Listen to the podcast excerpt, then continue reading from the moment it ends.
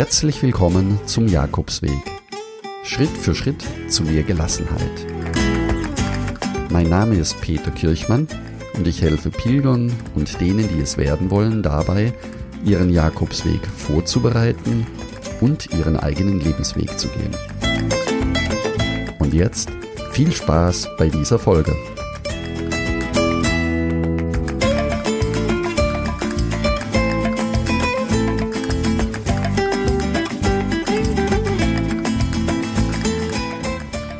Herzlich willkommen zur Jakobsweg Miniserie, die acht wichtigsten Schritte zur Vorbereitung deiner Pilgerreise. Die Folgen der Miniserie richten sich in erster Linie an Pilger, die gerne ihren Jakobsweg selbst vorbereiten wollen. In der heutigen zweiten Folge geht es darum, die unterschiedlichen Jakobswegrouten in Spanien kennenzulernen. Natürlich sind auch andere Jakobswege, also zu Hause laufen, ebenfalls mit der gleichen Methodik möglich vorzubereiten.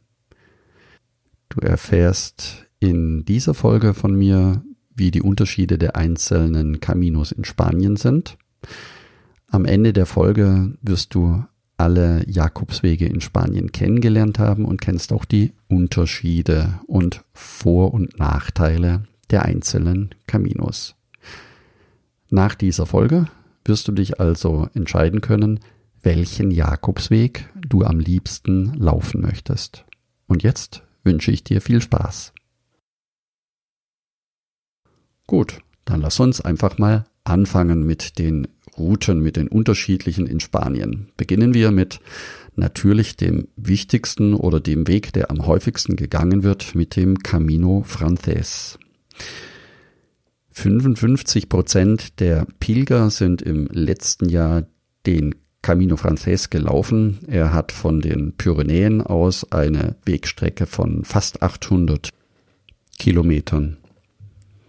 Der Camino Frances ist der bekannteste Jakobsweg in Spanien. Er ist kulturell hochinteressant.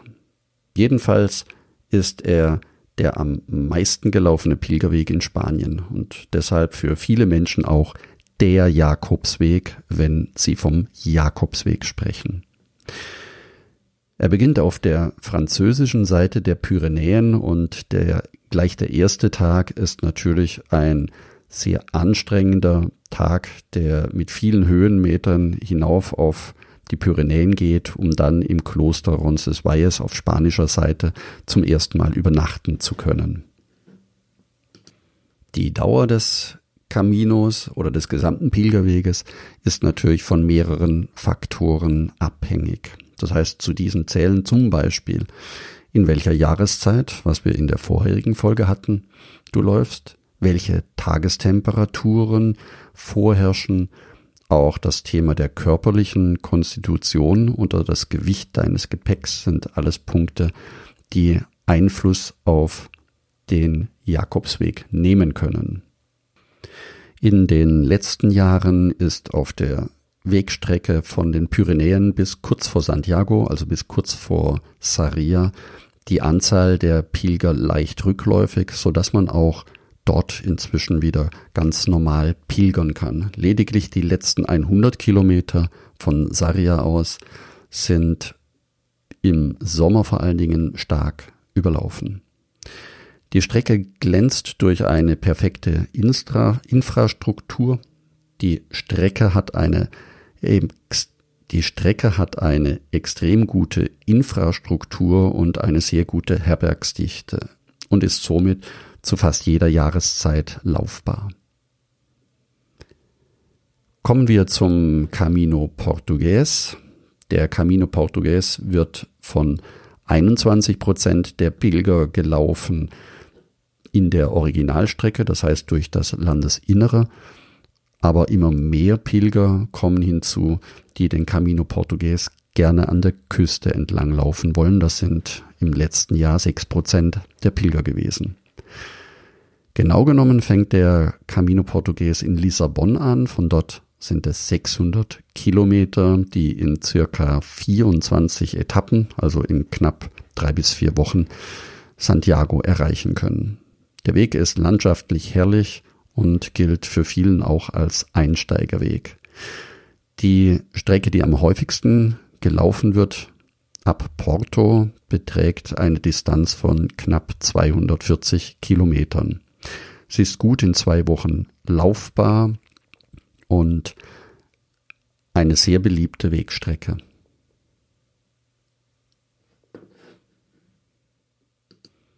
Wer den Camino Portugues ab Porto laufen möchte, dem würde ich auf jeden Fall empfehlen, wenn es möglich ist, auch einen Tag in Porto zu verbringen und so die Stadt auch kennenzulernen, denn sie ist eine wunderbare Küstenstadt mitten im Norden von Portugal. Der Camino del Norte ist der nächste Jakobsweg mit knapp sechs Prozent Pilger, die diesen Weg im letzten Jahr gelaufen sind und einer Kilometerdistanz von 815 Kilometern gehört er ebenfalls zu den längeren Jakobswegen in Spanien. Man braucht circa 32 bis 34 Etappen und benötigt deshalb ungefähr sechs Wochen, um in Santiago anzukommen.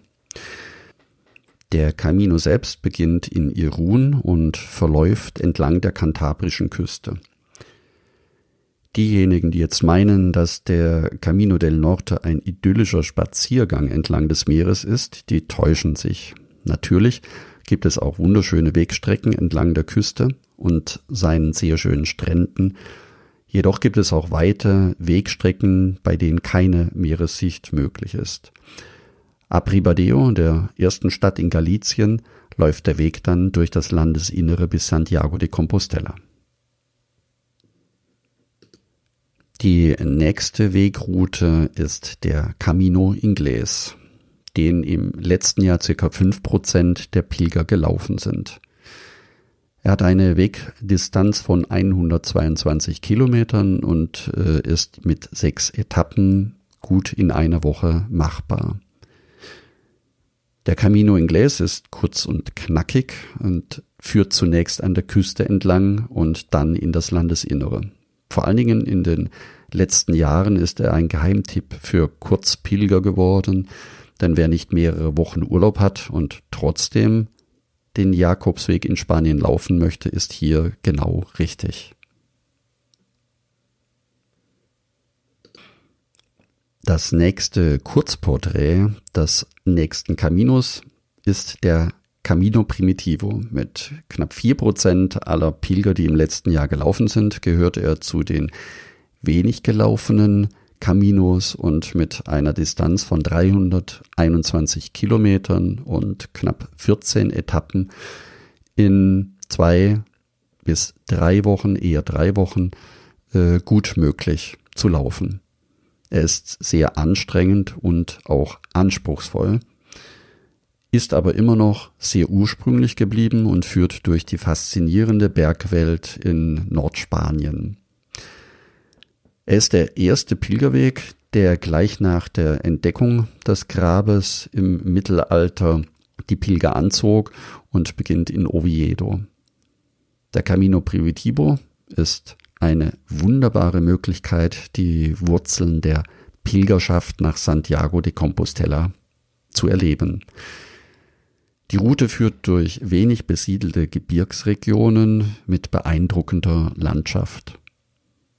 Die Ursprünglichkeit der ersten Jahre auf den spanischen Jakobswegen von denjenigen, die den Weg schon früher gelaufen sind, ist hier noch fast vollständig erhalten. Also wenn du genügend Zeit mitbringst und nicht unbedingt in Tageskilometern denkst, dann kann dir dieser Camino in seiner Einsamkeit und seiner gewaltigen Natur sehr viel geben.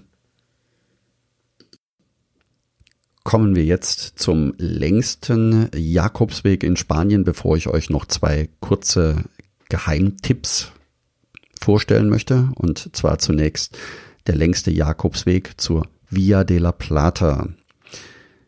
Dieser Weg beginnt in Sevilla und ist eine sehr einsame Wegstrecke, eine gewaltige Weite durch die Extremadura, das heißt teilweise kilometerweit, kein Dorf, kein Strauch, keine Menschen, also ein sehr dünn besiedeltes Gebiet. fast durchgehend flache und teilweise auch sehr lange Etappen. Er hat eine Basisinfrastruktur, ist also natürlich nicht ganz so ausgestattet wie der Camino Frances, aber trotzdem gerade deshalb eine wunderbare Möglichkeit, Einsamkeit, Ruhe, Natur und gewaltiges spanisches geschichtliches Erbe zu erleben. Die Via de la Plata hatte seinen Ursprung in der alten Römerstraße, die von Merida bis Astorga ging und dort in den Silberminen das Erz Richtung Sevilla gebracht hatte. Falls du den Camino Frances laufen möchtest, hätte ich noch einen wunderbaren Geheimtipp für dich. Und zwar den Camino Aragonés. Er ist eine sehr, sehr gute Startalternative in den Pyrenäen und beginnt auf der Passhöhe Somport. Er wird vor allen Dingen wegen seiner Einsamkeit und der eindrucksvollen Natur geschätzt. Er läuft immer entlang des wunderschönen Rio Aragonés und hat viel von der ursprünglichen Einfachheit des Caminos für sich bewahren können. Hier kannst du auch vorbei an mittelalterlichen Dörfern und Abstecher zu zwei der bedeutendsten Klöstern Spaniens unternehmen. Also dieser Weg lohnt sich. Er ist mit knapp 70 Kilometer mehr an Länge auch dann zwei Tage länger zu laufen und stößt in Puente la Reina dann auf den Camino Frances. Der zweite Tipp, wenn du in Santiago angekommen bist und noch ein paar Tage Zeit hast oder es sogar einplanen möchtest, wäre der Weg der Camino nach Finisterre, das heißt von Santiago aus bis ans Ende der Welt zu laufen und dort beim Kilometer Null des Jakobsweges den Sonnenuntergang zu betrachten. Den Sonnenuntergang am damaligen Ende der Welt ist eine einmalige emotionale Abschlussmöglichkeit der Pilgerreise. Der Vollständigkeit halber möchte ich dir jetzt noch die Zubringerwege nach Spanien kurz vorstellen, und zwar die vier Hauptwege, die durch Frankreich führen. Das ist einmal die Via Turonensis ab Paris über Chartres, Tours und Saint-Chouin-Pied-de-Pont. Diesen Pilgerweg nutzen oder nutzten im Mittelalter die Pilger aus Belgien, den Niederlanden, Luxemburg und auch aus dem Norden Europas. Als zweiten Weg durch Frankreich die Via Lemovicensis aus Vézelay beginnend, Limours und dann bis an die Pyrenäen. Die Pilger aus Mitteldeutschland, aus der Tschechei und aus Polen liefen früher diesen Weg. Dann gibt es den dritten, die Via Podiensis ab Le Puy. Dort laufen oder liefen die Pilger aus der Schweiz, Österreich und Süddeutschland und den letzten, die Via Tolosana ab Arles und Toulouse. Der Weg führt auf die Passhöhe des Somports und hier liefen früher die Pilger aus Italien und teilweise der südlichen Schweiz. Das gleiche gilt für die einheimischen Pilgerwege, die ich an dieser Stelle ebenfalls erwähnen möchte, denn sie sind durchaus interessant und auch schöne Jakobswege inzwischen, die auch gut ausgezeichnet oder gekennzeichnet sind. Das gleiche gilt für die Wege in Deutschland, in der Schweiz und Österreich. In der Schweiz führen die Wege dann vom Bodensee über Konstanz, St. Gallen, Feldkirch nach Einsiedeln und Genf der Hauptweg aus Österreich von Wien über Salzburg, Innsbruck, Feldkirch und dann nach St. Gallen in der Schweiz. Jetzt hast du alle Informationen über die einzelnen Wegrouten in Spanien bekommen und es wird Zeit für dich, eine Entscheidung zu treffen. Wenn ich noch einmal zusammenfasse aus der ersten Folge war die Frage, wie lange möchtest du laufen, also wie viel Zeit hast du, was wäre dein idealer Monat und möchtest du Kultur, Einsamkeit erleben, alleine laufen oder mit anderen. Ideal wäre jetzt, wenn du diese Fragen beantworten kannst. Das heißt, dass du zu dir sagen kannst, ich laufe so und so viele Tage in dem Monat und sogar die Entscheidung, für welchen Camino du dich jetzt entschieden hast. Solltest du dich jetzt noch nicht festlegen wollen, du aber unbedingt eins, zwei oder drei Wochen den Jakobsweg laufen möchtest oder dir das offen halten möchtest, welchen Camino du laufen willst, dann hast du die Möglichkeit, einen Hin- und Rückflug nach Santiago zu buchen, denn dann hast du auch die Möglichkeit, dich spontan noch kurzfristig zu entscheiden, welchen Weg du laufen möchtest. Denn von Santiago gibt es sehr gute Busverbindungen, die dich im Prinzip an jeden Startort, der zwei bis drei Wochen von Santiago entfernt ist, auch bringen können. Eventuell wirst du dafür einen weiteren Tag zum Startort mit einplanen können. Für die weiteren Folgen, die jetzt anschließend kommen, wäre es schon wertvoll, dass du dich hier an dieser Stelle entscheidest, welchen Camino du gehen möchtest. Denn dann hast du bei der nächsten Folge, wo es um die Etappenplanung geht, auch die Möglichkeit, gleich weiter zu planen. Also, wie bereits gesagt, in der nächsten Folge geht es um die Etappenplanung. Sie dient deiner persönlichen Einschätzung und gibt dir trotzdem auch die Freiheit, unterwegs spontan dich umentscheiden zu können, sofern es für dich nötig ist. Ganz am Ende noch ein Tipp für dich. Wenn du für deine Auswahl jetzt noch kostenloses Material möchtest, das im Buen Camino Club bereitsteht, dann würde ich dir empfehlen, einfach mal reinzuschauen www.buencaminoclub.de.